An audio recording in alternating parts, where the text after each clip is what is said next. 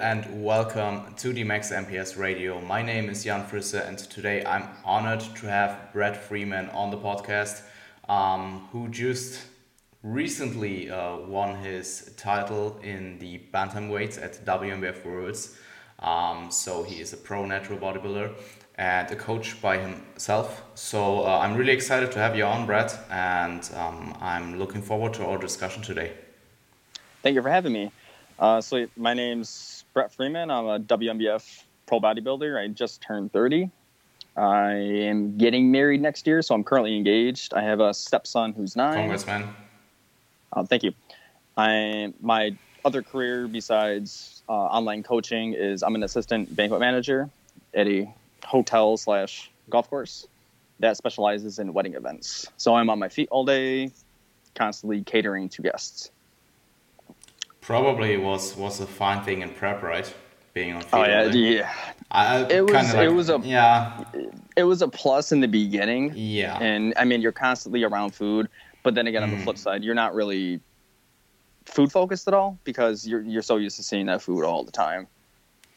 So uh, you were actually pretty uh, adjusted to the to the big step count, right?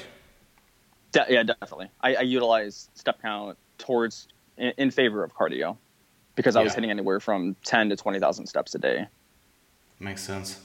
Um, do you think just just like a real uh, quick question that I that came to my mind? Do you think that the not being food focused was actually a thing of you being around food all the time, or actually just the experience from the previous preps and that people tend to have less problems with food focus at all from prep to prep?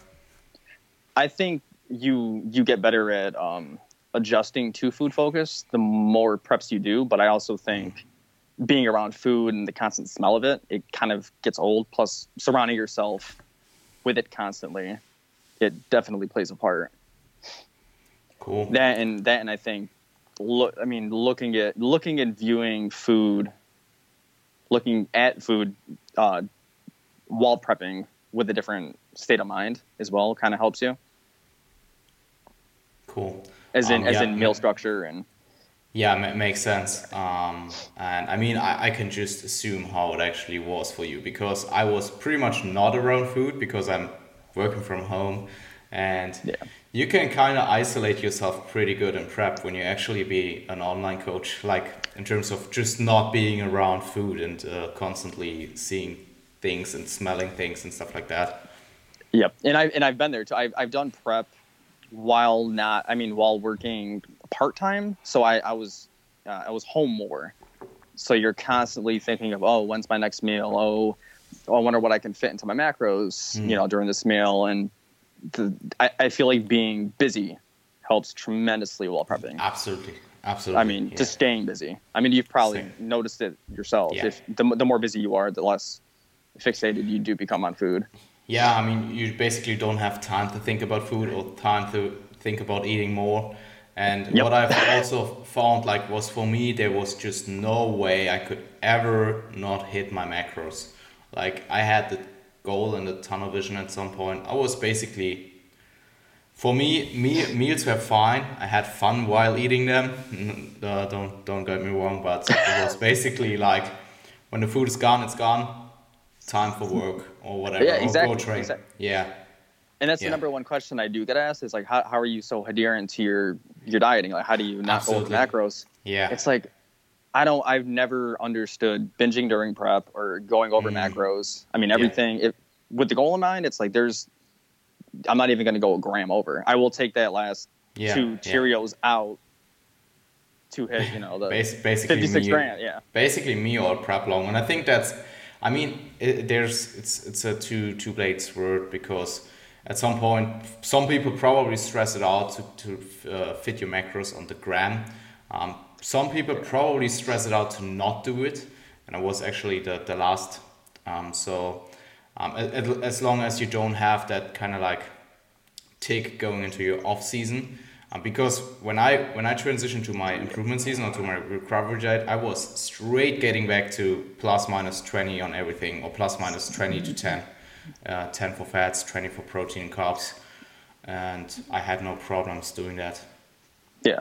Did you have range? You, you had ranges, or did you have uh, I had ranges in my recovery process, but in prep, okay. I was, I mean, I had macros, and um, my coach actually gave me ranges, and they were pretty small. I think Valentin uh, does like plus minus five on carbs and proteins and three on fats, I think, but I was okay. pr- spot on every day for That's, like yeah. basically when we started working the whole process through. So, um, and I look at that, that is like one of the variables that you can control. So why not control it to its full extent? Since we're not huge guys, we're yeah. kind of banking on conditioning. So absolutely, um, yeah, yeah, and I think um, just the whole not being that, um, not having really the problem uh, with the prep is not really the diet.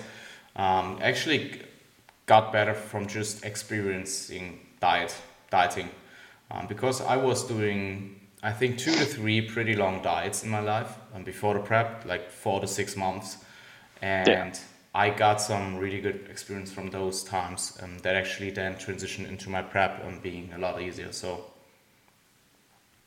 which I think is definitely needed before you hop into a full contest prep. Yeah. I mean, if, I mean, four to six months to some is a full contest prep, but I kind of look yeah. look at that as more like a diet before the diet. Hmm. Experiencing some of the side effects that do uh, come along with a deficit, you know, fatigue, lethargy, and yeah, I mean, for I, think for experience, more experienced people, or especially, um, or at least for me, um, and a lot of people that I talk to that are, have more experience, the problem is not really the hunger or the appetite or the food, but rather it's just the managing the rest of your life in terms of just yep. being lethargic and not having energy and stuff like that, doing work, doing yep. housework and stuff like that. um, yeah, I mean, yeah, it, it get shit gets hard. Like for real. I actually get more tedious and meticulous in regards to cleaning the house and doing dishes Super when I am prepping. Same with laundry. Like I'm constantly clean. I don't know. It's during the off during the off improvement season. I'm more laid back. Whereas like prep, it's like everything's got to be clean. Got to keep moving. Got to do this, do that. I, I developed some pretty insane routines and systems. Like just every step was pretty much like the same every day.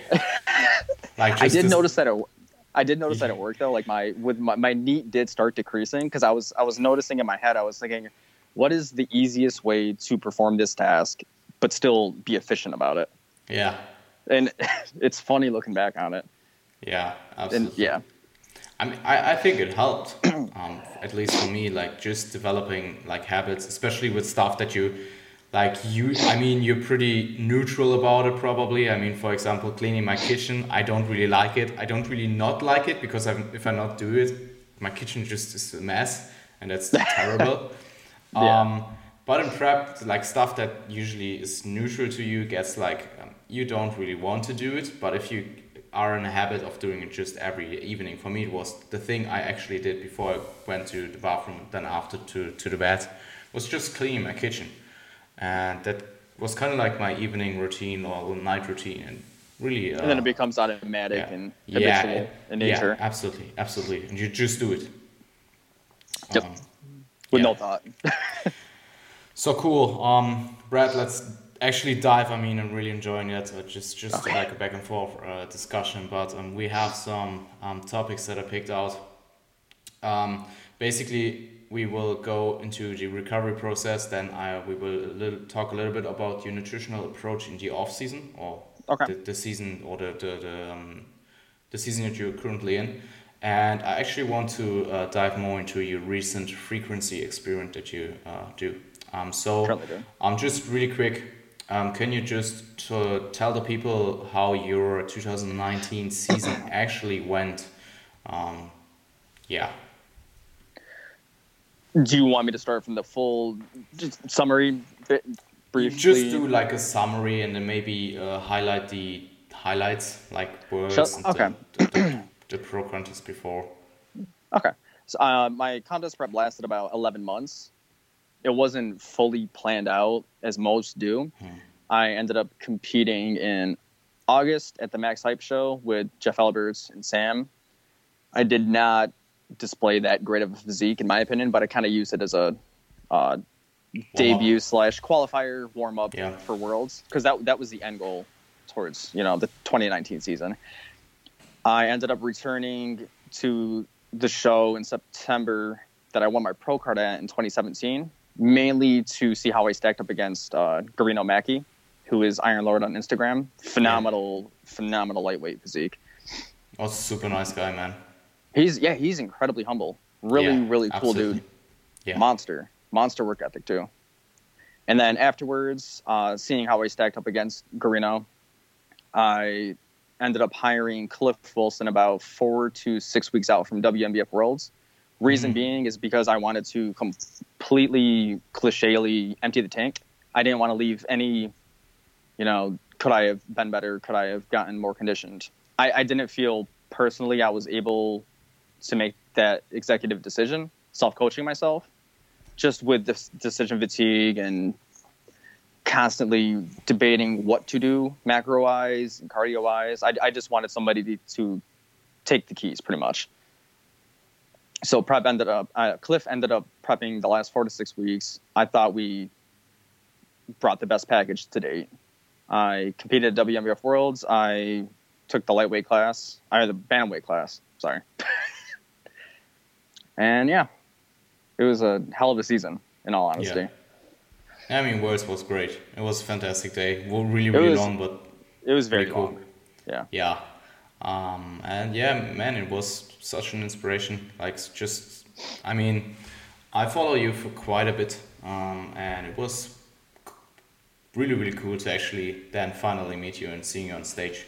Um, I remember talking to to you about prejudging and just telling you that you actually will win your class, and then you just did it. Uh, yeah, that was and it cool. was yeah. yeah. I actually just got sent a prejudging video that actually has H it's HD quality, so it's nice Mhm. being able to look back and reflect. Because I haven't looked at pics honestly, but Okay. I know a lot. Of, I know a lot of people do. They go back and they they assess how they looked and how they stacked up, and it's that, was a crazy lineup of Yeah. bantamweights. It was an insane class. Even the amateurs were super pretty stacked yeah, guys. The entire st- the entire world because I was I was able to spectate after prejudging every single Mhm. class amateurs. It was quality, Yeah, definitely absolutely. worlds level. Yeah. Um, I think from just looking at your pictures post prep, I think for me it helped to just get like a few weeks in to uh, being kind of like normalized and getting like a normalized body image again, like or at Yep. least normal, more normal. I mean, Yeah, Um, yeah, yeah. We we're probably screwed for a few months post prep because you if you actually see yourself really really lean for once the way you actually see yourself in the improvement season is somewhat screwed for some amount of time for probably pretty individual uh, but for a lot of people I, I think And no, definitely. It even Yeah. happens to me. It's, it's just a huge uh, psychological mind f. It because the body weight on the way down when you're dieting, that you know this when Mm. Yeah. you're pushing back up post contest prep, it, it looks worse. It always yeah does. yeah Like 155 looks incredibly worse first coming down. And I, I experienced the same thing. I mean, I always used to look at, you know, Brian Whitaker and Alberto Nunez, Hmm. even Jeff Alberts, when, you know, post prep, they tend to hold their body composition relatively well and distribute fat uh, Mm. Better than I would say that I do. Because all of it, it, it's just so wacky with, you know, the water retention and where body fat does redistribute. It just looks bad, always. That's how it's I always think- been. yeah I mean At least in my head, that's, that's, that's yeah, how yeah, I feel. absolutely. Um, that that's that's probably me. Um, like I can relate to that so much uh, because I think, or from what I have seen, just lighter people um, generally because they have less absolute amounts of muscle. Yes. Uh, the same body fat percentage. I mean, you can't really measure it anyways, but if you just hypothetically, hypothetically get like the person with the same body fat percentage, but the one has just more muscle, absolutely, um, they will look different. And um, it's kind of interesting because a lot of bantams are actually don't really have a good off-season look, and I think that's something No. that you have to accept because you at, at some point have to get at a certain point to actually get good progress in your improvement season. Um, Agreed, agreed. For, for all the bantams out there who have a um, like bantams tend, at least tend to have like a narrower bone structure. Yep. And if that's like um, combined with an uh, unfavorable body fat distribution, it, it, usually doesn't really look that good. And no, I can totally relate to, yeah. that, to that. Yeah. I mean, I remember seeing your pre-prep picture of you. I mean, you were pretty. I think you were pretty. Uh, you you um, wrote that you were pretty heavy, or that yes, you were pretty. but uh, heavy. It was yeah, needed. I yeah, I mean, yeah, I mean the the you were kind of. Um, I think you wrote that you will not push that far again. I think was it was it it? I don't. I think in terms of here, uh, funny thing about that, I don't think I'm gonna. I in terms of pushing that far, I I meant in regards to body fat and body composition. Yeah. But I do I do think that body weight will look different uh, mm, when I yeah, do arrive absolutely. there. You, you want to um, get to the same body weight, but you obviously, obviously want better body uh, composition by then, um, with yes. the same body weight than pre-prep. Yeah, yes. that's yeah, that's key. I think more so like quantity. Is, yeah, absolutely. So you don't want to get like the same body composition um, that you had pre-prep. Correct. Yes and gotcha. that was mainly that was mainly from lack of training as much and also not mm. being as diligent uh, with uh, my nutrition.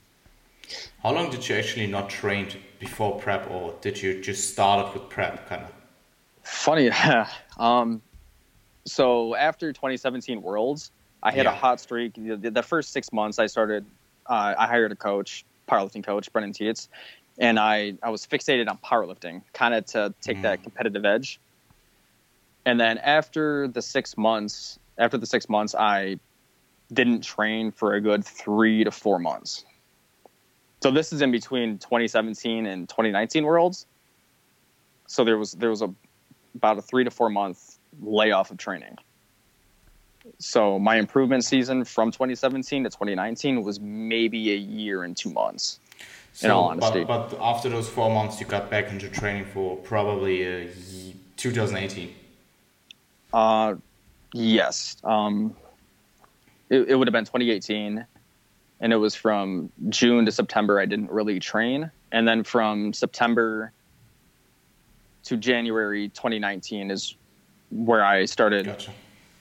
progressing again, and then yeah. I was right back in prep. Which, looking back on it, it was a it was a terrible improvement season, but I was able to make marginal gains. I would say in improvements. Mm. Yeah. Yeah. I mean, not the smartest just, approach. Just for everybody uh, who who has struggled with his uh, off-season look, just uh, have a look at your Instagram or to to Brad's Instagram and check it out. It's really insane uh, what kind of physique you actually had under underneath. Um, that's that's a crazy transformation. Yeah. I was just I was just like, what the what the hell is this? How can it be possible? Hashtag transformation Tuesday. No, I'm just kidding. yeah, I mean that's basically a really really good transformation Tuesday. So um, yeah, I mean coming actually to the recovery process, um, I would just be interested in uh, your approach post contest and uh, how did it go so far? And how do you do you actually feel completely recovered by now, or and what variables do you actually look at? I actually felt recovered about two weeks afterwards. In all honesty, I mean everything. The the only things that really took a nosedive were just uh, intimacy and like my relationship with the fiance. I mean, food focus was never there. Lethargy was completely erased and eliminated about two weeks post show. Mm. And then I would say by the four to six week marker is when everything normalized. It, it's another thing I was discussing last night. Just the small things that I would uh, miss out on kind of or do as like a normal person have completely been reestablished. Um, my my approach though, as soon as I got off stage, it was you know straight recovery diet. I put away the food scale. I ate off um, hu- hunger signals, uh, which I I did. I don't know if you saw, but I ended up setting kind of like a default diet, as Eric yeah, Helms was discussing. Yeah.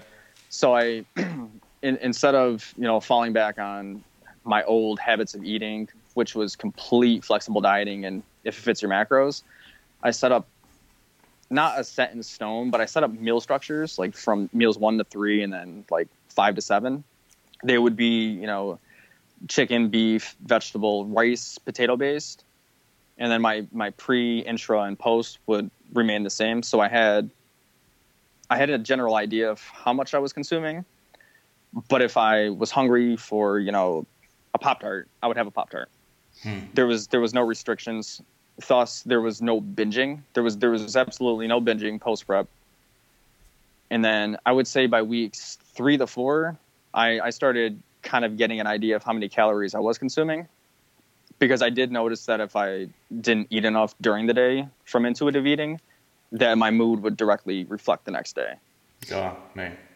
And then the weigh-ins, I stopped weighing myself daily. It became more weekly. Then it became every uh, two weeks. I kept the hoodie on just to really not become fixated on what the mirror looked like. Hmm which I think is a huge, huge thing people should do. Just, just mainly focusing on how you're feeling in the gym, how your sleep is, your recovery, how you're actually interacting with, you know, your uh, significant other, your family, your coworkers. Yeah, it was. Yeah, it was a fun process. Honest. I mean, I. It definitely parallels how 2017 was, which it took me about I would say four to six weeks in 2017 post recovery diet. So, you, but it, it, it, took a lot of force feeding in order to kind of arrive there. God, makes sense. Um, I mean, so probably from prep to prep, you the recovery process just got smaller in terms of like weeks you had to recover. Yes, definitely. Whereas 2009 and 2011, I tried reverse dieting to it was it was very bad. Terrible assume. experience. Yeah. Um, do you think you are hormonally completely recovered by the two weeks after post prep mark? Yes, actually, uh, I I didn't really experience any libido loss or. Interesting. Yeah, or any negative hormonal effects while prepping. I don't know. I mean, same thing happened with 2017. There were no uh, libido loss, which hmm. differs extremely to 2011 and 2009, where hormonally I was screwed. Yeah, I'm, um, unsure, I'm unsure if there's I'm unsure if there's a correlation between being in prep and body fat set point, but it not maybe. too sure. Yeah, Possibly. probably also just the experience in having less stri- uh, less stress throughout the diet. Yes, definitely. Being less stressed out from prep to prep is probably also a huge point. I mean, for me, I was pretty much making like significant like um, on noticing significant improvement pretty much the whole first four weeks um, and actually tried to intentionally gain um, i think there was a good percent per week so around nearly an kg a week um, and from there on it was just a much slower process and now by i think like week five or week six mark i can't really make or can't really um, notice any improvements anymore but my libido is not where it was before. Um, I think so. I think hormonally, I still need more time. Like just mentally and phys- yeah. uh, physically, I think I'm pretty fine right now. Like with like seven kgs out over stage weight, I'm I'm pretty. Um, Which I think is I think that's a good. I mean, that's a good spot. Yeah, uh, definitely. absolutely. definitely. I mean, it, it doesn't really look that good, and I tend to not look at me um, I do like checking photos uh, every week for just being accountable on Instagram and sharing the process. Yes. Um, but it's like, ah, you, it's just not, you, you tend to, I just do them and not really look at them that much and just upload well, you're so, you, are like, so used to seeing yourself lean, whereas like full, not full off season, but your, your body composition isn't in the greatest. It, will stabilize yeah. obviously and, and yeah. harden up per se at this yeah. body weight. I, am still trying to. I'm still trying to gain weight. Um, I'm in my improvement season. I will still gain weight. I will probably not. My, I mean, my goal is to get to. I mean, I was 80 kgs pre prep, and I was looking horrible. Um, it's I was though, looking. I mean, I was looking absolutely f- not good. Um, and I will probably not push to 80 again before I actually pull back a little bit. Um, yeah. But I will at some point in my improvement season before the next prep, obviously will hit 80 again. But then the goal is, uh, as you said, um, being in a better body composition at that same yes. body weight that I had pre-prep is the goal. So um, I, I think it's pretty interesting that you put away the food scale completely. Um, and that I just still, shows. I still use it time to time though. Time okay. to time. I, I will. Yeah, I, mean, I have. It, it shows your just pretty good relationships uh, relationship with food at that point in prep because probably a lot of people when they put away the scale they would just eat whatever and just completely yep. go all out um, yep and i tend to really like the recovery process because uh, the recovery diet approach because you, you give people a lot of macros that they actually have to deal with mm. and i mean it's still it will probably not get you sane the first few weeks but it will get you a lot like it's worse than actually just overeating like uncontrollably. So you're basically controlling your overeating. Um, yes. And just yeah, that that's I think that's a really good thing to do. Um, I think it allows you to know what being fully satiated actually is too. I, I also mm. think like the recovery diet's a better vehicle transportation to arrive to actually just being full and hungry and developing a more healthy mindset towards food. Yeah. Whereas if you feel restricted still, and you're that's that's my biggest problem with reverse dieting is you know slowly bringing calories up, in which you're never really full and you still feel like you're dieting. You still feel restricted and like mm. shackled and handcuffed and. I mean, I mean, even the recovery diet macros like post post worlds. I mean, for me at least, the first, especially in New York when I was basically eating out every day, um, it was it might it was a lot of food, but it was still kind of like you want more. Um, yeah, that's I mean that's a pretty individual thing. How long you have to actually do the recovery diet, um, and you just have to assess your variables, like especially like food focus, lethargy, training performance, libido, sleep, stress levels, whatever. Um, just like general well-being, I guess. Yeah. Um, yeah. Just a quick thing that came to my mind. Do you actually have some types of post prep blues? Post prep. Post prep blues, like kind of like a mild depression or something. Funny you say. Funny you say that. I actually just touched base on that on the revive uh, stronger forums because cool. somebody asked me. Yeah, I, I I didn't really experience it too much in 2017 and then 2019 like everything i mean you know you i didn't really ride the high so to speak after mm. winning worlds because i yeah. don't really attach myself to placements but right around week five of my improvement season i entered week six of the uh, deload which was around the holidays so christmas christmas eve and then new year's and i hit this like wall of depression almost hmm. Uh, it, in regards to, I would say, feeling empty almost. Hmm.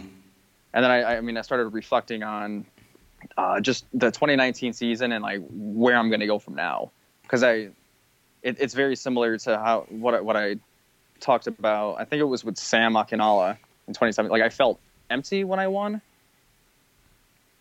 and I was wondering if like my training was good enough or where I'm going to go from here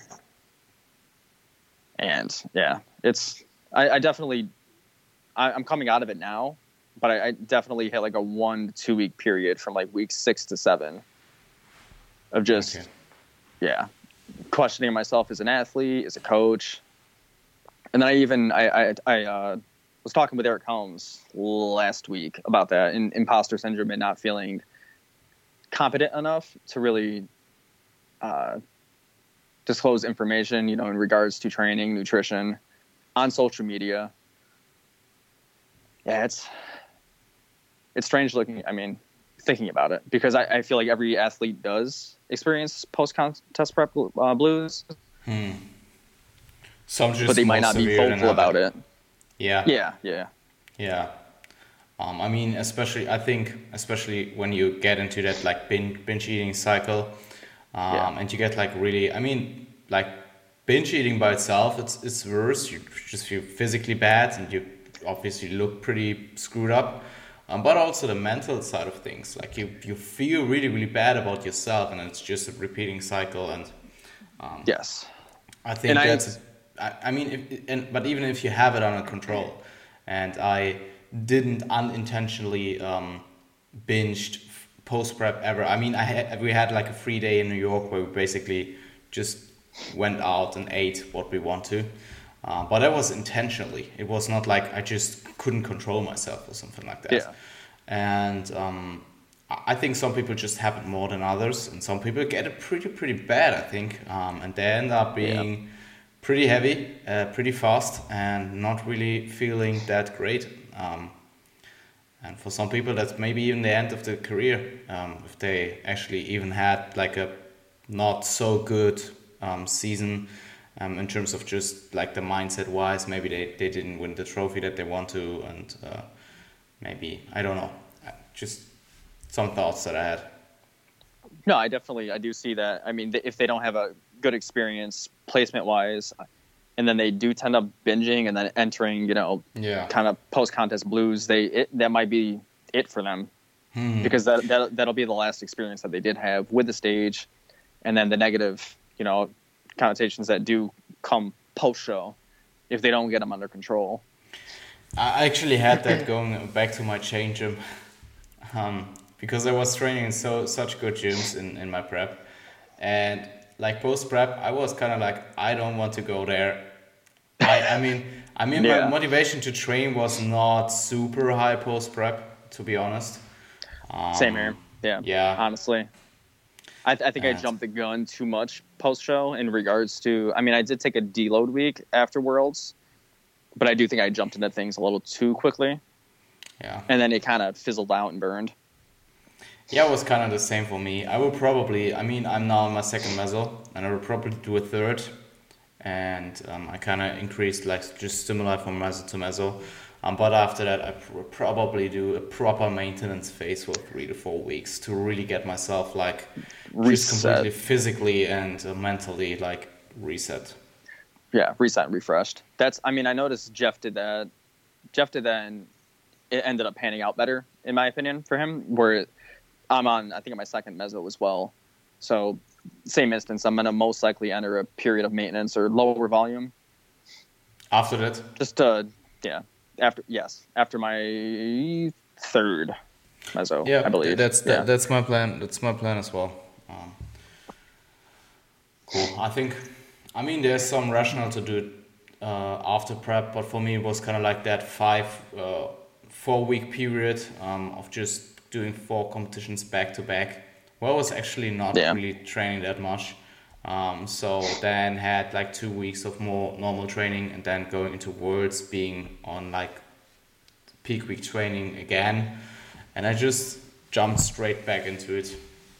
Mm-hmm. Um, and I mean, I was feeling much, much better than like in peak prep before the first competition. I was wrecked. And I was uh, feeling better from peak to peak week, like from uh, peak week one to peak week four.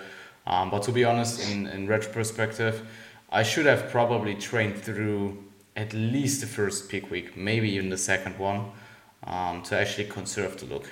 Um, because 4 mm-hmm. peak weeks back to back with no real training, your physique tends to fade, uh, especially if you uh, train. Yeah. If you prepped um, as long as me, I mean, you did an insanely long prep as well. Eleven months, you told. Yes. I think mine was 42 weeks, 40 to 42 weeks or something. So you even did a longer one than me. I, I didn't peak four shows in a row though. That sounds incredibly. I, I when did you when did you start your prep? In January. February. Um, I think it officially began. It was either February or March. I think March was when it started trickling into a prep. Because I, so I maybe, was actually I was actually starting in February or was it? I think it was February because it was it was around my fiance's uh, birthday. It was after her birthday actually, which was the 18th. So mid mid February. Yeah. Cool. Um, yeah, I mean, we pretty much touched on the recovery process, and uh, since you actually yeah kind of recovered two weeks post post prep, um, we can dive in a little bit more into your nutrition right now um, did did they did you change anything from the kind of like recovery process dieting to or diet to the off season to the full off season diet right now? Um, not really. No, not much has changed. I have noticed um, food volume has come down a bit. Hmm. Whereas I was I was um, I was prepping sweet potatoes, potatoes for main carb sources. Whereas now it's it's kind of shifted more towards availability and what's easier and to consume. But I'm still you know I'm still hitting uh, fruit and veggie re- requirements that I've set for myself throughout the day, along with making more adult decisions in regards to eating. So I'm still eating you know chicken, beef, but I have noticed I am gearing more towards whey shakes. I've gotten away from making sludge and gotten away from rice cakes, which in my opinion is a huge, huge plus. Instead of you know, instead of uh, um, how much food can I eat in order to you know become fully satiated? It's funny because I my... just ate corn corn waffles with jam and uh, with sugar reduced jam and uh, some whey sludge. It was uh, just super I, fast, super convenient. I still I, I, love sludge even during the off season. Like I love dipping, you know, food into sludge, even putting it on bagels or yeah, with fruit. Putting it over fruit, man. Yeah, it's so good. It's so good. yeah, I mean, food tend to be less fun or less just like pleasurable, but it's yes. still it's still good. I think. Um, I mean, pre prep, I was in a state where I was force feeding extremely I will yeah, probably yeah, yeah. reach that point again, but right now food is still okay. I will take it's that. enjoyable. Yeah, it's yeah. And I mean, it's everybody, a good state actually. It's a good oh, state yeah, where you're not where you not be really food focused and you are fine with the meal, and after you just went on. You can, yeah, you uh, the plate still. And... You still can easily eat your calories and yeah, enjoy your food. Yeah, definitely, and, and especially being able to like have a. I, I had my first slice of pizza for the first time all year last week, I think it was. And I took a bite and I'm like, I, this is not as good as I remember it. And I finished it and I'm like, I really don't want any Yeah, which is a, was, which is a, it's a great thing. one day post Worlds, we ate burger, pizza, ice cream, and there you go. yeah, it was good, but I was also still enjoying a big portion of oats. Yep, exactly. And I just I a frozen yeah. yogurt, half baked Ben Jerry's thing that you have in the states. That is great, man. It has like 12 grams of fats or whatever. the um, Ben Jerry's. The Ben Jerry's frozen oh, yogurt, oh, uh, half baked. So it's so good. It's like 12 grams of fat. That's like a yep. freaking Magnum ice cream. That's nothing. I That's... actually have this frozen. It's a frozen uh, ice cream. It's a it's a, it's froyo, but it's ice cream. It's made by Hood, and it's a chocolate fudge one, and it's mm. two grams of fat, 30 grams of carbs, five grams of protein, and it tastes awesome. just like Ben and Jerry's, and it's cheaper. That's that's been my post workout slash pre bed. Yeah. Yeah, I mean, I will. Yeah, yeah. Um, the frozen yogurt thing is crazy. I, know. Man. I, I usually tend to really not like frozen yogurt. I when I was actually seeing it, I was checking the macros and I was like, that can't be really good. Um, I was actually, I think I was doing my peak in like the Jordan Cup, that was the one peak we were really tried to implement, and I not really like um, actually try to, but I somewhat implemented stuff that I wouldn't eat normally, which was a, was a bad decision in retrospective. Was just the first time in America and was my fourth peak yeah. week, and I was just like, um, I will load with Ben and Jerry's half baked frozen yogurt. Um, and it's actually pretty, pretty, pretty good. Um, I don't know. It's um, yeah, it's, it's very good, good if you, especially if you tend to be on the low fat side, that's a great ice cream yeah. choice. Yeah. And I tend to favor lower fat uh, macros, anyways. Yeah, and it, and it doesn't it doesn't taste like Halo Top or any of the lower mm. calorie ice cream, which Halo Top is. Ugh, that's not ice cream or froyo. Yeah. It's, yeah. Yeah. I mean, I I, I um I can probably still eat Halo Top and be okay with it.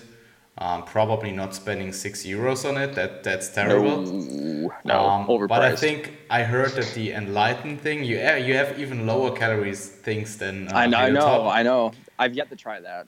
I, I, I hered pretty bad, bad stuff about that. Really? That yeah. Yeah. Like I don't know. Never tried it though.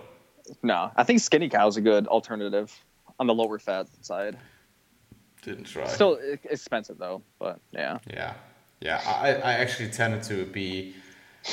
Um, at, at the end of prep, I was just like screw screw everything. Um, in terms of just like spending money on food.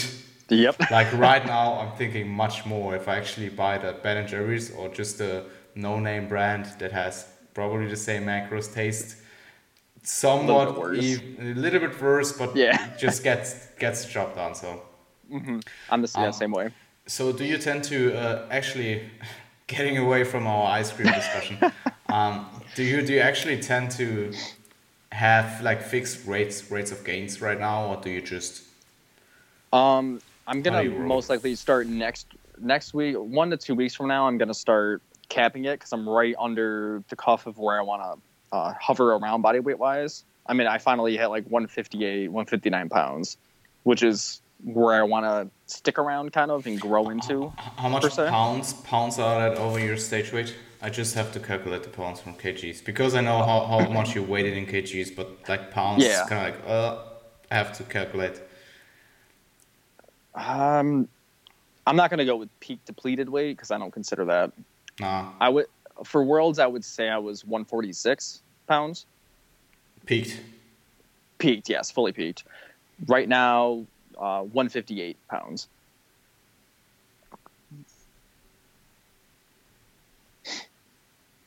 And it's pretty much. I mean, I was a kg lighter, and I'm probably right now a kg heavier. kg oh, okay I probably i think it's 6 kg is it 5 kgs or is it 6 i'm currently i think uh, it's for, 5 for me, it, it's currently uh, seven to eight. 7 to 8 okay Yeah.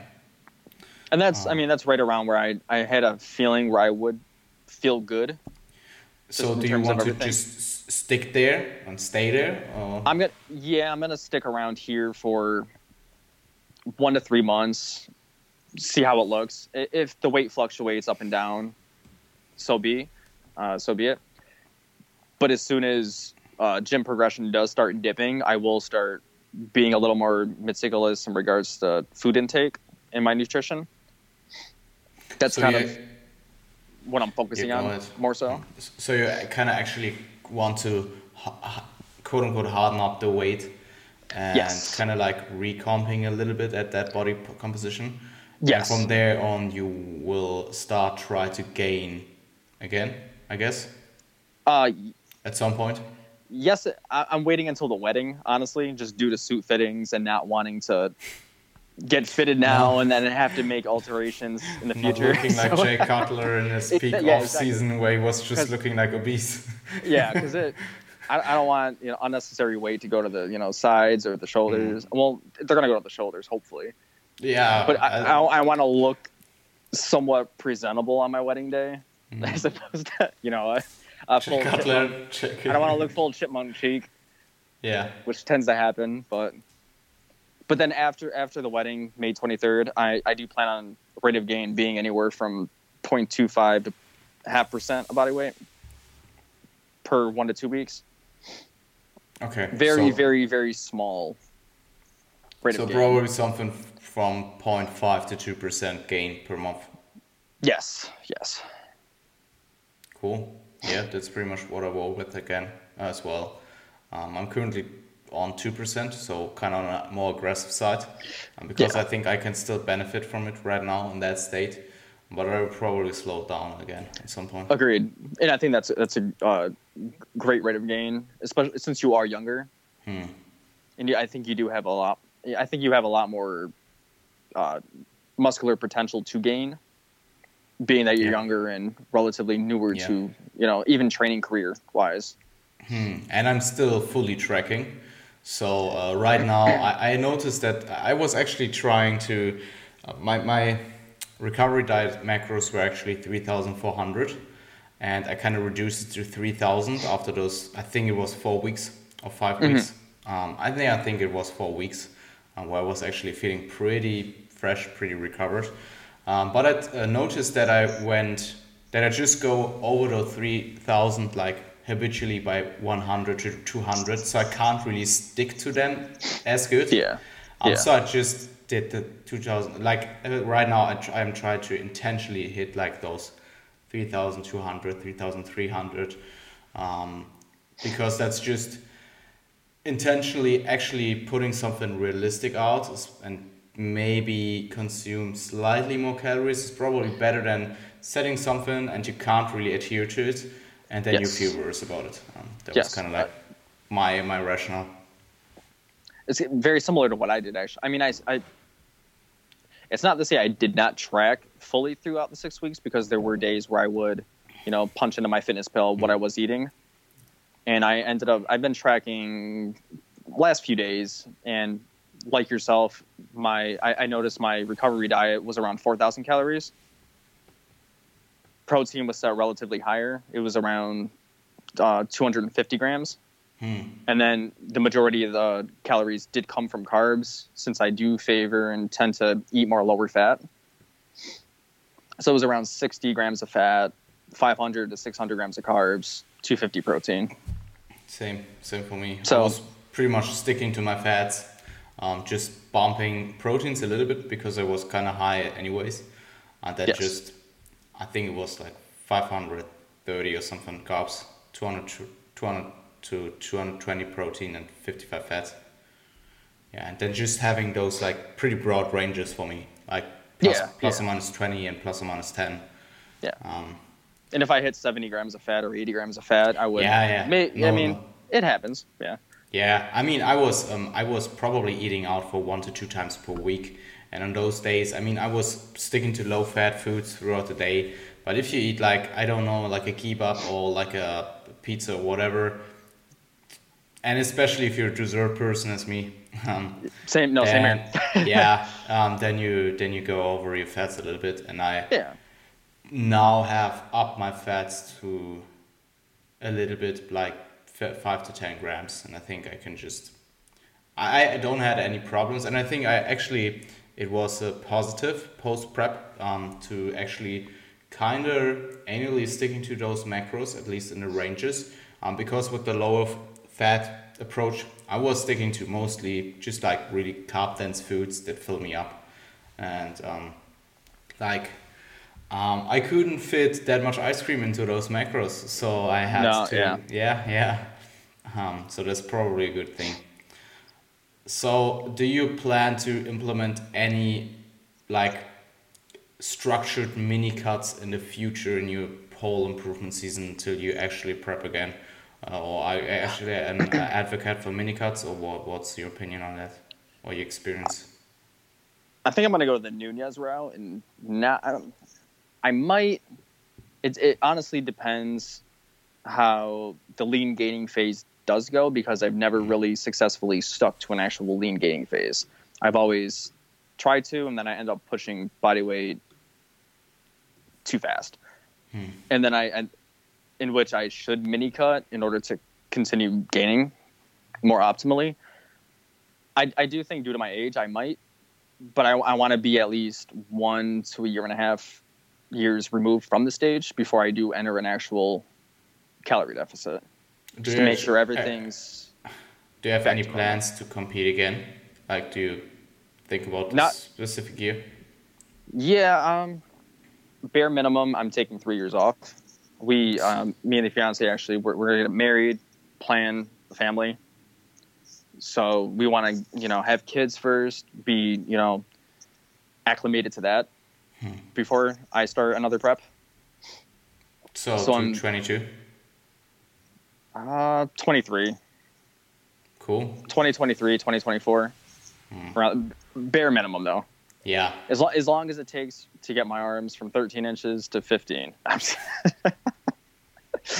yeah, man, it's it's incredible how uh, on some bantams like how small the actually measurement is to the look yep. of the of the arm. Yeah. Um, and same same with body weight, man. Same with body weight and body composition and just mm-hmm. look. It's crazy. And my my stage weight probably won't change the next time I do step on stage, so it's that'll be fun. I, prob- it, I, I think it can be probably a little bit more. Um, if you take like three to four uh, years of actually just being really methodology methodological about your training nutrition really hit like good chunks of training um, in those next three to five years, whatever. Um, I mean, I think conditioning wise, you could probably not get leaner. Um, that was I pretty do. much it. yeah, I mean, maybe slightly, maybe Yeah, half a slightly. kg of fat, but I think But you can gain more. it'll- Yeah, you can gain more muscle than half a kg in five Yeah. years, um, especially with your training background that you didn't train that optimally to that point. Yep. which is what is so exciting about the next Yeah. you know two to four years of training Yeah, uh, that's I think it's, it's almost like being a newbie again in the gym Cool. Um, so coming actually to your training right now, um, I read that you do kind of like a frequency program, frequency experiment, uh, kind of like um, um, Dr. Mike Israetel did, and also Eric Helms did it throughout his prep. Um, like currently, how did you program your training um, post show in terms of structuring your training variables over the microcycle? And what are your rationals behind those, or behind the structure? so I, I mainly drew inspiration from helms mendes henselman and dr mike in regards to how i did set up my uh, uh, one training frequency and how i you know selected movements so i have one i have six sessions currently throughout the week um, five times per week bicep training frequency and four times per week side and rear delt frequency and then triceps are at three times per week frequency. Um, So you train them on lower days um, as well. You ba- you Yes. basically do full body right now. correct, yes. I, I mean, this past week, I actually recently brought my lower uh, frequency down to one times per week, just due to recovery and schedule issues. Um, so five times per week, the biceps are getting hit, and then throughout the course, you know, um, of the four to five week block, I slowly would ramp up uh, set volume Hmm. for the uh, um, the arms and the delts that I was specializing. Just real quick, like a typical set progression for your for your individual situation. Obviously, volume is super individual, um, super uh, inter-individual, and also inter-individual between uh, inter- inter-individual bec- uh, between muscle groups. Um, but what would like a typical Brad Freeman bicep progression from week one to week five uh, tend to? How would it? Uh, it's kind of hard to Just like just, just throw out some numbers. I'm just throw out some. numbers. I actually, I mean, I did post up the uh, the per week set volumes, like the uh, how it uh, increased throughout the course from weeks one to week Cool. five. It started off uh, 18, 23, 25, 27, 32. And then I kind of capped out there in regards to set volume. That's a pretty aggressive jump still. It was it was a very aggressive jump. Um, the way I program, I mean, I was I was progressing through load, through reps, Yeah. and uh, recovery was still good. I was still re- getting pumps in the you know, during sessions. So my response Yeah. to the training stimulus, it was it was still there. Yeah, I th- I just think that probably over f- like one to four sets at maximum is probably something that you should consider um, progressing towards uh, from week to week. Um, I, I tend to not program any four sets anymore, uh, but I have been in the past and it worked as well, especially with saying the things like biceps, rear delts, side delts, stuff like that. Um, and especially if you have such a high frequency uh, where you can actually split up the volume pretty evenly and um, uh, muscles like the biceps recover pretty fast. Very fast. and, uh, they at least tend to. So um, you can train them pretty frequently and if you do more bouts you can do more absolute volume over the week and that's that's that's that was the main reason I did do that because my yeah my biceps are my biceps and triceps they fatigue relatively quickly. So Hmm. doing a uh, anywhere from a six to twelve set volume uh, session would load would decrease, reps would decrease, and the quality of work Same. during that Same. session would decrease. So what I am doing is like during the five times per week, it's anywhere from three to four sets per session. And then based on, you know, feedback from the training session for the next week, I might add a set or two and slowly drive volume up. um, uh, like um, even on the set uh, set progression that you just told us. Like yes, yes. Okay, gotcha. Um, so you're currently training lower only one times per week, and then basically have like f- five one full body. Basically, on the lower you actually train your arms as well. Um, or yes, do you just have a, like a pure lower session? It's a pure lower session with just oh, a cool. seated curl variation, cool. bicep curl variation. And yeah. then the, the other days are um, full full body, or do you have any types of push pull, or maybe even focused uh, full body workouts? Um, day so session one is it's more it's pressing, so it's it's more of a push with a mm-hmm. bicep movement with a side delt, and then session two would be more pulling variation along with another bicep movement. Then mm-hmm. three is back to pushing, and then session four is a the, the lower session with the added bicep training, and then session five is back to another push session. Cool. And you train six times per week. Um, yes. Uh, this this week only uh, five sessions, but previous uh, seven weeks were six sessions per week. Did you train six times per week in your prep as well? Some days, yes. Mm. I mean, some weeks, yes, yeah. Okay because I was immediately jumping back to five times per week because I couldn't stand training six times per week for. And that's I, what I'm. Yeah, that, that's what's hitting me now. It's like, oh, six is way too much. Yeah. Like I'm just, it's not enough recovery. It's it's definitely not. Yeah, I mean, it's, I mean. I mean, it is probably. I mean, if you're recovering in gym and have progress in the gym, you are probably recovering. But just in terms yeah. of just being in the gym mentally so often, there. mentally, mentally being, it's you mentally, just get yeah. fatigued. I mean, I was training like the half half year of my improvement season pre-prep six times per week. Um, and then just throughout the whole prep. So pretty much one and a half years of just training six times per week. And it just gets so mundane like, and it's fuck that. It's just not yeah, it's like, oh, another session. Oh, here we go. That's why I recently this this week I'm like, okay, we need to condense these six sessions into five. Okay. We're gonna we're gonna make this, you know, this session, we're gonna combine these two, equate cool. volume and yeah, I mean, yeah. I would. Um, my my kind of plan is to creep up frequency as well over the last. Uh, I mean, I did it. Um, I started with a pull push lower upper lower, um, mm-hmm. five times per week frequency, and uh, now I switch to an upper lower upper rest upper lower rest. So basically the same frequency of training bouts per week, but with a slightly increased frequency in like just the upper body, and mm-hmm. I will Probably after that will repeat it, then I will do the maintenance phase, and then I will be completely fresh again, and then I will start implementing training six times per week again. Yes. I will probably, I mean, I'm not super sure about it. I will either stay to upper lower um, three times per week and have really short lower session because my lower body tends to be better than my upper body.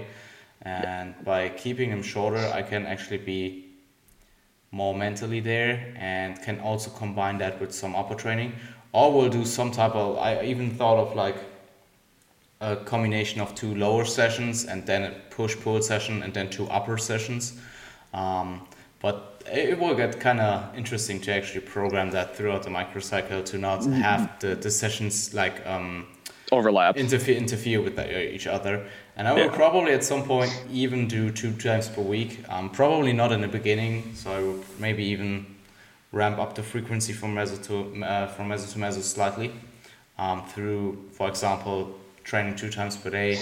Um, because my gym is really near for me, I, I just have like a five minute walk, so yeah. that will be possible. And I'm thinking about it, man, and because I I'm really interested. Some, really interested. I'm really yeah, interested in two times. I've seen yeah. Steve Steve Hall has made incredible progress yeah, training two Steve times. Training. He's just so uh, methodological. Method, I don't know how I can actually not pronounce it. methodological. Methodological is that a word? Yeah, right. Um, about yeah. his approach and how he implements mini cuts and just like gaining phases in between those mini cuts, maintenance phase, and it worked out pretty well. Um, no, that did. The last two, two years, yeah, absolutely. Um, so it's very, very, strategic and I super strategic, I, I, yeah, pretty I, proactive also. Yeah, but yeah, works great. Um, and he, his pretty... work ethic is insane as yeah, well. absolutely. I love Steve. Absolutely. Yeah, yeah, great guy. Um, I, I made some great gains with that approach as well. I tend to be a little bit more reactive right now with just like implementing mini cuts, maintenance phases, um, variation as well. Um, so in the past, I, I used to be pretty proactive about those things, and right now I'm kind of like, if we're actually good, we are kind of good, so we will keep rolling and then implement other stuff more reactively if we have to, um, because in the end it's super individual. And um, definitely, that's yeah. that's why I, I, I dislike when people do ask what I am doing because they want to copy and paste. Um, similar to Dr. Mike, like they they want to know what Mike's doing, so mm-hmm. they're gonna think that what Mike's doing will work for them, whereas everybody's individual and depends what you're you know specifically doing during that training phase, what you're trying yeah. to improve. Yeah, um, it's all about learning the guidelines. principles and then yeah. just yeah implementing it to yourself. Yeah, absolutely, and then just mm-hmm. experiment mm-hmm. experiment with it. Yeah, um, because in your end you are kind of like your own lab, so that's kind of cool. your body's your own lab. Yeah, I mean, even in regards to like arm training frequency, I don't know if I really like training biceps five times per week because it.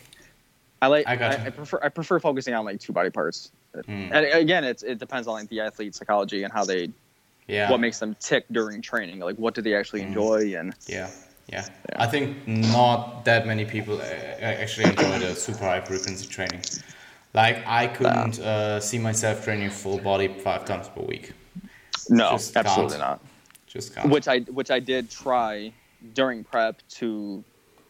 It was too much overlapping and, and not not enough specificity during you know that mm. training day.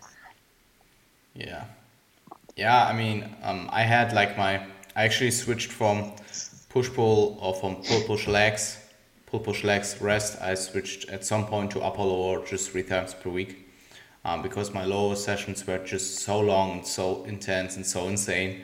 I couldn't stand them anymore. I was literally, yeah. like, literally, my heart rate elevated when I was walking to the gym. Really? yeah, I was like, I woke up, I knew it was legs. The oh, day man. was like, I had some, I was it was to a point where I was actually when I was eating my pre-workout, I was actually getting nervous. really? Yeah, that's a good. Th- I mean, that's a, that's a good thing. Though. Nah, it was it, uh, it was at some point it was kind of it was kind of um. It was to that point where it was actually have I I mean I I talked to a client about it and he had actually, yeah. um, he had it in his improvement season that at his peak in for example a meso. Um, when he was eating his pre-workout, he had to put in more times be- uh, between the pre-workout and the actual workout because his digestion was slower than ah. usual because he was just more in a sympathetic state um, overall and also because of the session. I've um, experienced that too. That, I, it's, it's so interesting. Especially man. during like a heavy deadlift or a heavy squat day, like yeah. in the past, I have definitely, yeah. or a bench session or just the the thought and fear of like failing, you know, or not hitting your reps or not hitting the load or. Yeah, for me it was kind of like just a doing that while feeling super lethargic was kind of like, and just like the heavy compounds at the end, it just crushed yep. me. Like yep. the high bar squat, I ditched it three weeks out, um, or like for the last meso, um, for hack squats. Mm-hmm. Um, mm-hmm. I think it, it, it did well. It, it did my legs well. Um, that I uh, have kept them in for that long. But at the end it was crushing me. Like three sets of squats i was literally like hell. You had to talk to yourself to do that set. That's yeah. I, I completely i mean i can i, I, I can relate. I, I don't agree to training being war and people telling like i will go to war when i but that was kind of feeling like it, man. Those squat sets were like, it, it, that's just insane. Yeah. Like, yeah. I, w- um, I would try to equate volume instead of like chasing load. I'd be like, no, no, no, we're not doing that. We're gonna actually, we're gonna load up. You know, say I'm Smith squatting or hack squatting. It's like you know, hmm. you're gonna load it up with like similar off-season weight, and you're gonna rep it out because you can, even though you're deep in a prep. Like, um, do you actually have being a do, do you have actually um, do you actually because I, I, talked to a client about it recently who was also doing prep uh, in 2019 Uh, do you have like some exercises that you did your whole prep long that you currently just can't do, can't stand any because you're just mentally you just hate the exercise? I had that with Smith squats, man. I can Smith probably squats. not Smith Smith, squat for for the next few months. They just I see a Smith squat, I will I see a Smith machine, I will not squat in there in the next few months. Not at Funny, all. funny you say that because I, I ended up having to. I, I went to my other gym last week, but they were closed due to New Year's, and I had to train at the one down the street. And they only had a Smith squat machine, and I had hack squats programmed. I'm like, Mhm. God damn it!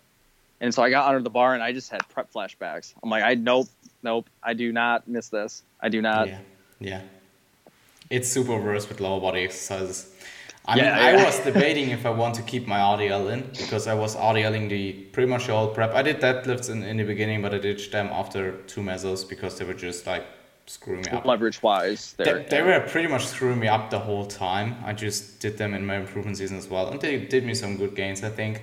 Um, Mhm. But in prep, I just irrational, just the stimulus fatigue ratios just were too worse. They're they're awful. Um, yeah. The RDL was probably the hardest lift at the end. Um, like when I ditched the, the high bar squat for the Smith uh, for the for the um, hack squat, the hack squat was kind of fine. Like a reverse band hack squat in Dust Gym in the last mesocycle was actually kind of fun even. Was yeah, it was like I remember the first session. I had those like anxiety things that I usually had when I uh, knew I would have to uh, train lower. Um, but it was the first time not doing high bar squats for like the whole prep, and I did reverse band hack squats, and it was kind of fun. And I can actually, I can actually push myself really far in that exercise. I can. Like if I want to, I can hit like a real zero rep in reserve, um, which on a high bar squat is kind of. I mean, you can have like a technical uh, zero Mechan- in yeah. Uh, Yeah. but like real concentric failure, zero reps in reserve on a high bar squat, that will not happen to me because uh, at, at some point I would just have like a half good morning squat, and then you can still do reps. Yeah. you can still do reps, but it's it's like a technical failure thing. Yeah. Um, and in a movement where you actually fixed, you can push yourself much further. Um, you can grind more reps out. I, I feel like with a hack squat or even a Smith machine squat. I've noticed. yeah, yeah. Yeah. I actually, I'm the one. My favorite movement while dieting, funny enough, are sumo deadlifts. I don't know why. For some odd reason, it's the sumo deadlift. I don't care much for RDLs. Like like yourself, like they just they hurt when you're lower body fat and deep into prep. You Yeah, just I- feel the hamstrings almost, You just feel so tearing. Yeah, and it you feel so. Eh, it's a bad feeling. yeah. Um, at the end, basically everything heavy compound Everything related. Yeah. yeah. Nothing feels good. especially low. Prep is fun. Um, so Yeah. So you you're rational ab- about the higher frequencies just to get more quality volume in. Quality volume, yes. Cool. And I will most And- likely return to two to three times per week frequency in the future after Yeah, I mean, I- I run this think- course. Yeah, I think frequency you can really do it strategically um, over specific time periods. Um, for example, after the maintenance phase, I would probably not train for. I would probably train half a year for s- six times per week, and then I will get back to something like more five times per week, and maybe Yeah.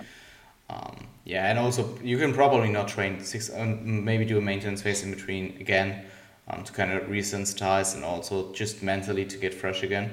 And that Mhm. will be kind of like my second to last question. Like, do you? Yeah, I mean, we are all, uh, already touched on that. Um, but do you plan to implement any lower volume phase? I do, yes. M- mainly to resensitize, and also I'm going to use the lower volume periods for uh, strength blocks Mm. Cool. Just- yeah, me too. because there's. I Gives well, you a little bit more motivation. Yeah, more motivation, more. Uh, there, there's just something different about chasing load as opposed to uh, chasing not necessarily volume, but training more, you know, zero to three reps in reserve as opposed to leaving, you know, reps in the tank while accumulating volume. And I also during the lower volume phases, I am going to cycle back in powerlifting movements. So I'm gonna, I'm gonna actually get back under free bar squats, uh, conventional slash sumo deadlifts, and then finally return to bench pressing during the low the lower volume periods. Um, and what what your what's your rationale behind it? Um, basically, mental mentally. It's yeah, it's more so it's more so for uh, the mental aspect of it. There's it's it's just a different adrenaline rush feeling when you are under a heavy a heavier load, and you know hitting a triple or hitting you know five reps as opposed to you know eight to fifteen, which I have been hitting recently. Yeah, yeah. Um, yeah, that's kind of interesting. Um, did you actually had some? Um, you, you told us that you had some uh, motivation pro- or not motivation problems, but the motivation to train post prep wasn't as high, and I think to get it back, it, the maintenance phase will do you good. Um, oh, definitely, Yeah. definitely. I tend to just observe the clients and also the, the ones that I did in the past. After those like four weeks of low volume training, you you You're like burn itching to get back you in. burn to get back in and Yep. yeah I actually had my first structured deload during the Chris, you know, the Christmas break holiday, and it was Mm. the first time ever I had properly planned a deload. And I was, I think it was day three or day four, and I was just itching to get back in. It was a nice feeling because Yeah, you know by the Yeah. end of that mesocycle, like I was pretty heavily fatigued.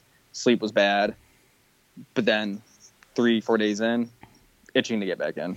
how's your Which is a motivation nice to mental train reset. lower how's your Yep. motivation to train lower right now Yeah. you you only have one lower session right Uh yes, yes. How's the and they're not they're not that? even. What is the volume work? It's yeah what what is the volume on that lower laughable. It's um it's a hack squat, so it's um six sets for quads and six for hams, and four for calves. so Nothing. basically one of my two uh lower Yeah. sessions Yeah, Yeah, I mean, I mean, I I um, was even thinking about it, but I also think that my lower body. I mean, even it's a strong point, but in my training, my point in, the, in my training career, I can probably still push my strong points and not be Oh, yeah, super and- and unbalanced. and I would- Yeah, and I would recommend doing that. yeah, I mean, I might do the same. See how big I can actually get the legs since I've been maintaining them forever. So yeah. Would be interesting to see that. Cool. Um, yeah, kind of like my last question for you is uh, since you coach yourself again, I guess. Um, yes. Is there anything particular? Do you actually do self check-ins, or how do you assess yourself? Like, um, how's your like kind of like self coaching process? I'm just interested. It's actually really similar to how Cliff does his own check-ins. I don't necessarily I don't send myself an email, but I do when I was prepping myself or when I do prep myself, I do sit down after a week's check-in picks and I will compare them to the last. And then I will compare my weigh-ins, you know, compare my Mm. um, my steps, my cardio and everything and kind of assess where to go after that week which is incredibly easy. You know, from the for the first six the first six months of dieting is really easy doing that yourself. But then you know when decision fatigue starts setting in, lethargy, and then you start debating yourself and what should I do next, or should I add a cardio? Should I add more cardio? Should I increase my steps? Hmm. Should I? It, it just becomes incredibly difficult. Yeah, you just noticed. can't really can't really be that objective anymore. Yeah. Um, it was k- kind of the same for me. I was pretty like all the decisions that my coach made, we kind of made together, kind of. Um, Yeah, yeah. And we had a little bit back and forth sometimes, but usually we tend to agree. And I could probably coach myself until four weeks out, and then I lost it just like on the mental side, just like I was getting pretty subjective about my phy- physique. I, I remember I, I, I had a check in, and there was actually the photos, the best check in photos that I have from my prep. Um, and I remember on that particular day, I was like, fuck it, I don't look good. and right now, I look at those photos, and I'm actually pretty proud about those. So, um, And I was the same exact with Cliff. I would send him pictures. I'd be like, I kind of look like shit today, and he, Yeah. he would he would be like, What are you talking about? But it's so But- funny looking back on it. Yeah. It's like, oh wow, you were you know, during that You- state, your state of mind your state of mind is so clouded when you are Yeah. dieting that yeah, man, and uh, I It's- remember Valentin just told just told me back in the days. He was like, wait, uh, wait after like wait a little bit after the prep, you will look at those photos and you can't believe how lean you actually were. So, and was it's like right around, it's right around the- yeah it's right around this time where like you're looking back and it's like oh I, I did look really good pretty good. Yeah, that's yeah. It's so cool, fun. Brad. Um, I really enjoyed our discussion. I know you're uh, a little bit time constricted, and I also want to give you the opportunity to yeah plug your stuff, plug your Instagram, um, like your social medias, so people can actually find you that don't know you yet, and consume your content. Um, so where do people uh, can find you? um, instagram backslash bathtub that's really the only place that i'm at currently Cool. Is that, is that actually a nickname or whatever? is this the bathtub thing?